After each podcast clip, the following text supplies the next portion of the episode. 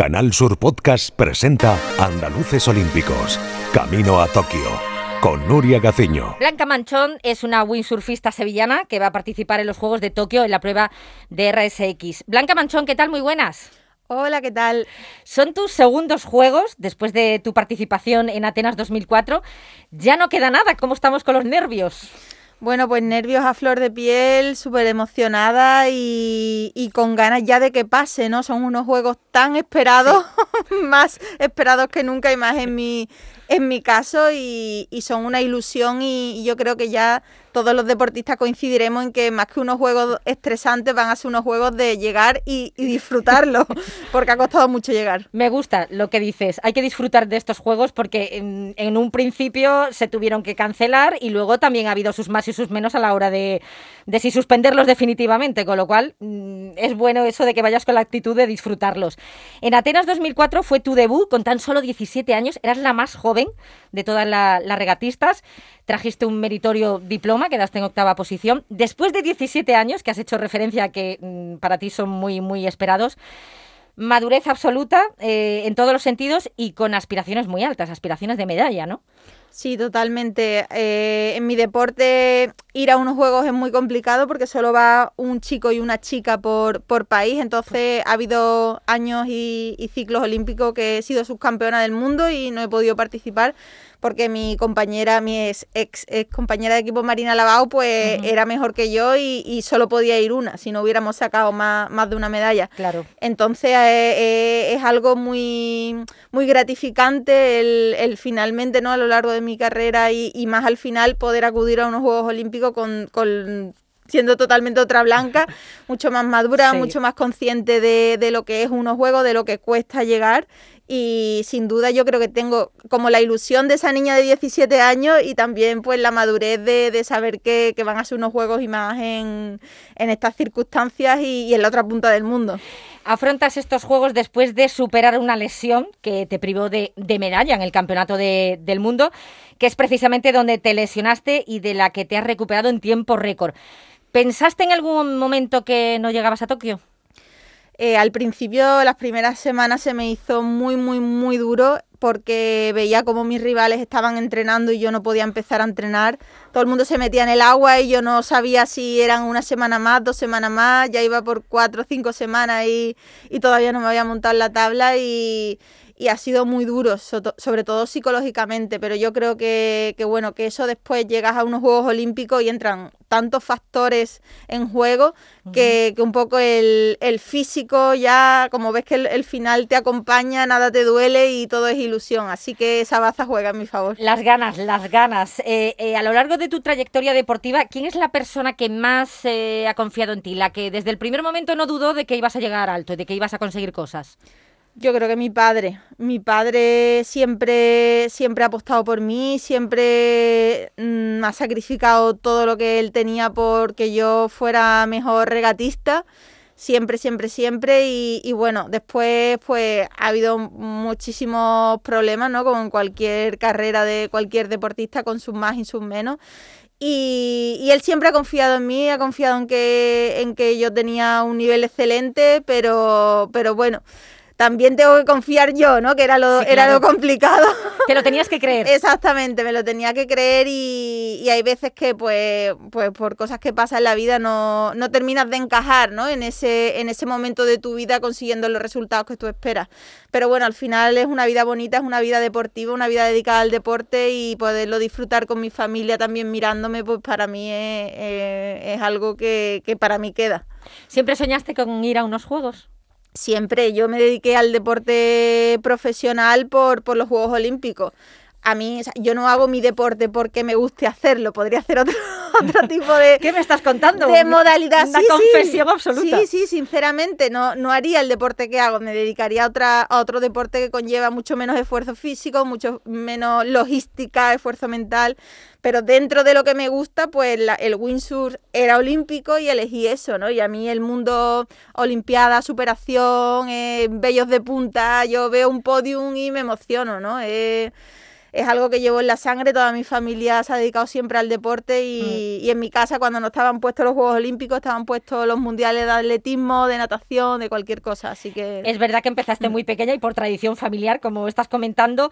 ¿Recuerdas el momento justo en el que dijiste, ay, pues va a ser que voy a ir a Atenas 2004, que sí, que voy a ir a unos juegos, que esto es verdad. Sí, ¿Te pues- acuerdas del momento justo? Sí, fue eh, en una competición que era selectiva para, eso, para esos Juegos Olímpicos. Yo siempre he sido como la más pequeña de todo el grupo con el que me estaba jugando la selección. Y yo lo que me estaba era divirtiendo en esa regata. Mi padre no me puso ningún tipo de presión y me dijo, bueno, Blanquita, si quedamos entre las 10 primeras en esta competición, creo que nos vamos a Atenas tú y yo. Y el último día yo calculaba y digo, yo creo que muy mal lo tengo que hacer para salirme del, del top 10. Y le digo, oye papá, que lo de los juegos es verdad. Y dice, sí, sí, que ya vamos a los juegos. Y fue como en plan, vale. ¡Ay, qué chulo! Sí, sí, yo era allí eh, como ir a, a un campus de verano. O sea, estaba súper emocionada. Imagínate, 17 años recién cumplido y decirte que vas a ir a un sitio a ver a las mayores estrellas de todos los deportes. Era una pasada. Desde luego que sí. ¿Eres supersticiosa? ¿Llevas algún talismán o algún objeto? No soy de las típicas de gato negro y cosas de esas, pero siempre que voy al agua, a- sobre todo a competir, tengo que llevar algo rosa, sea pequeño, sea grande, sea una prenda, lo que sea. Y después tengo que llevar eh, el moño apretado, porque como se me escapen los pelos, digo, uy, uy, uy, uy, uy, aquí va algo mal. O sea, que es por los pelos. Yo pensaba que era Sí. porque las ideas, ¿no? Y la concentración, pues no, las tiras. No, no, no, es que el viento y el mar, Sí. el que sabe lo que es un levante en la bahía de Cádiz, me entiende. Te entiendo. Entonces yo ya uso gorra para que no me, o una cinta para que no me moleste el pelo, pero como me empiecen los pelillos así a, ¿Te molestan? a ¿Te molestar, molestan? me ponen Te- nerviosa. Te sí. claro. Sí, sí. Eh, ¿Cómo crees que van a ser estos juegos eh, sin público por culpa de la maldita pandemia? Pues van a ser eh, muy, yo creo que sentimentales, fíjate. Creo que la gente necesita el, el estar por la noche, el ver banderas de España en la tele, el, el motivarse, ¿no? Con, con Sí. algo, después de todo lo que hemos pasado, el ilusionarse con algo, con, con que España también puede hacer las cosas bien. Sí, sí, no te entiendo perfectamente. Y, y nosotros pues con la necesidad de dar esas alegrías, ¿no? De, de vivir también algo que, joder, llevamos cinco años de ciclo olímpico. Eso para un deportista es algo Es muy mu- largo. Es muchísimo. Muy largo, entrenando sin saber si se iban a hacer las competiciones. Entonces es muy emotivo también para los que vamos a estar allí. Uf, y momento también de, de, mm, liberación, ¿no? Total. Aparte de sentimental, de liberación y de, oye, de soltarlo ya. Totalmente. Eh, tengo entendido eh, que cuando participas en algún campeonato importante, allá que se va media familia tuya.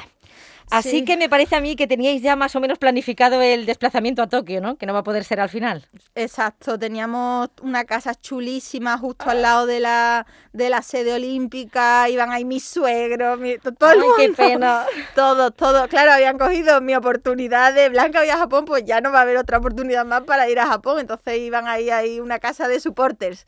Pero bueno, al final se ha dado estas circunstancias y, y todo, yo creo que toda España al final se ha tenido que adaptar a su situación familiar, a su situación personal. Y estos son los daños colaterales también Claro. de, de la pandemia en los deportistas, ¿no? Que vamos a estar casi un mes fuera de casa. En nuestro caso hay, hay cinco chicas que somos madres en la expedición que vamos a ir a, a Tokio y vamos a viajar sin los niños. Ay, ¿cómo te va a echar de menos tu niño? Bueno, y tú a él. Y, yo a él, y yo a él, y yo a él. Pero bueno, al final sabe que mami va a hacer unos Juegos Olímpicos y lo, lo verá por la tele. ¿Quién te va a acompañar a, a Tokio? ¿El equipo reducido en qué consiste? ¿En qué personas van a ir? Pues nada, no, o sea, iré con mi entrenador de, de agua, que es italiano, que se llama Federico, y después con toda la selección española de, de vela, porque no dejan viajar a ningún familiar. ¿Y algún familiar que esté haciendo malabares para ir? Lo está intentando, está intentando colarse ahí en la maleta de algo, pero lo están poniendo muy difícil A ver porque si puede, ¿no? sin acreditación allí en Japón te están haciendo hacer 14 días de cuarentena al llegar, entonces no, no tiene sentido. Es una barbaridad. ¿Y Mm. tu hermano sí va a ir? Eh, Sí. ¿Con qué equipo al final? Con Turquía. Ajá. Sí, va con Turquía, con la chica turca, está muy contento porque es un proyecto, la verdad, que diferente y por lo menos vamos a estar juntos, aunque él esté con un país Sí, sí. y yo con otro, pero al final estamos en el agua siempre al mismo tiempo y va a poder vivir lo que, lo que yo viva. Tu hermano Curro Manchón, que tampoco se pierde una y que es igual de inquieto que tú. Exacto, sí, sí. Bueno, teniendo en cuenta eso, que no va a haber público, que es lo que estamos comentando, ¿cuál es la primera videollamada que te gustaría tener cuando consigas la medalla? Buah, esa pregunta es muy difícil. Lo sé. Es muy difícil.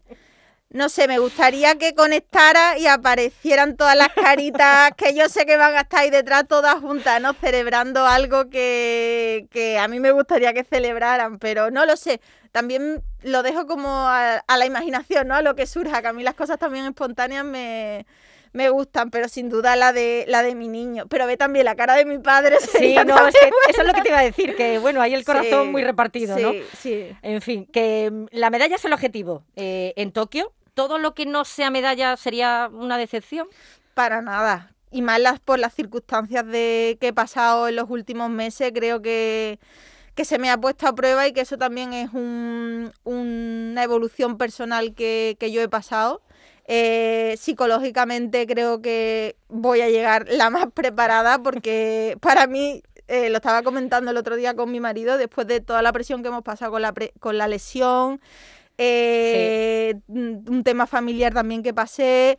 O sea, los juegos van a ser como unas vacaciones mentales para mí. Me río yo de la presión de unos Juegos Olímpicos después de, lo que pasa los últimos meses. Van a ser un regalo. Y creo que al final somos tantas chicas con tanto nivel que la medalla va a estar muy, muy, muy cara. Pero al final es la que tenga la mejor semana, la que los vientos estén a su favor y la que se encuentre mejor esa semana después de cinco años esperando. Entonces puede pasar perfectamente, pero también no puede pasar. Pero mi, mi gran triunfo, mi gran medalla sería irme de allí habiéndolo disfrutado y no cambiar nada de lo que, de lo que haga. Eh, has hecho referencia, yo no quería hacer alusión, pero has hecho referencia a, a los meses duros que has pasado. No solo con la lesión, sino también con ese accidente que tuvo tu padre. Por eso, lo de la videollamada, digo, a ver por quién se decanta, porque, hombre, el susto con tu padre fue menudo, ¿eh? Fue muy fuerte, muy fuerte. Eh, yo, él es el que menos afectado se, se quedó, porque claro, en todo momento sabía que, que estaba vivo. Esas tres horas que estuvo flotando, él sabía Claro, era que estaba- consciente, Era consciente, estaba bien, solo pasó frío hasta el último momento. Una vio que vio el, el helicóptero, pues ya eso le dio fuerza para decir, bueno, me están buscando, en algún momento me encontrarán. Pero nosotros que somos windsurfistas y gente del mar, sabemos que lo último que hace una persona es abandonar su tabla y su vela en el mar. Entonces, por la edad que tiene, que tiene 74 años, pensamos que había sido un infarto, que había sido un golpe. Entonces, pues, evidentemente estuvimos horas pensando que, que estaba fallecido. Entonces, eso sí que lo tenemos nosotros metido dentro del cuerpo. Pero ahora le dicen el milagro de la bahía. Así que después de eso, vámonos para Tokio y vamos a disfrutar. Entonces no me extraña que, que no lleves presión para nada. Porque el milagro de la bahía yo creo que de, vamos, te va a dar fuerza, vamos, allí donde esté, en su casa o, viéndolo de- en casa de algún familiar, te va a dar mucha, mucha fuerza y mucha energía. ¿Qué es lo más raro eh, que has hecho en pandemia para no perder la forma? Pues algo que nunca pensaría que haría en mi vida, que es meter la tabla y la vela de competición dentro de la piscina de mis padres. O sea, Eso dio la vuelta al mundo, ¿eh? sí, dio la vuelta al mundo y realmente ahora lo pienso y digo, estoy como una cabra. O sea, ¿en qué momento eso pensaba que me iba a servir de algo? Pero fue fruto de la, de la desesperación de decir, oye, que es que tengo los juegos en dos meses y llevo ya 25 días sin subirme a una tabla. Estabas desesperada. Estaba desesperada y mi padre tenía mucho tiempo libre también intentando ponerme ahí, no, yo te agarro, yo te pongo, yo te no sé qué. Y soplo, ¿no? Para yo que haya soplo, viento. bueno, que allí los pinos, en fin, una- Oye. eso era una locura. ¿Cómo compatibilizas la maternidad con el entreno, la competición? Pues teniendo mucha paciencia, teniendo una buena agenda. Siendo y organizada, ¿no? Siendo Me imagino, ¿no? organizada y con la ayuda de, de los abuelos que están, están a tope. Están a tope y yo se lo agradezco porque si no sería, sería inviable. Sería posible, pero mentalmente a mí me, me, me descarga muchísimo el saber que el niño está contento, que está con sus abuelos, que, que está disfrutando, que no se pierde nada. Y aunque la logística sí que la hago yo y y aunque te digan, no, lo ideal es que hagas esto y esto te organices así, al final el que la lleva la entiende y el niño desde chico tiene mis horarios, el niño ha vuelto del gimnasio del carrito conmigo a las diez y media de la noche, se ha dormido y no pasa nada, porque al final esa tranquilidad, esa tranquilidad y esa satisfacción de sentir que tú estás contenta, eso se lo transmites al niño. Y creo que eso es lo, lo fundamental. Y mi niño pues es un niño súper feliz, súper contento y, y que con cuatro años ha estado en más de 15 países, entonces eso también... Eso marca. Marca, sí. ¿Y, sí. ¿Y le gusta el windsurf?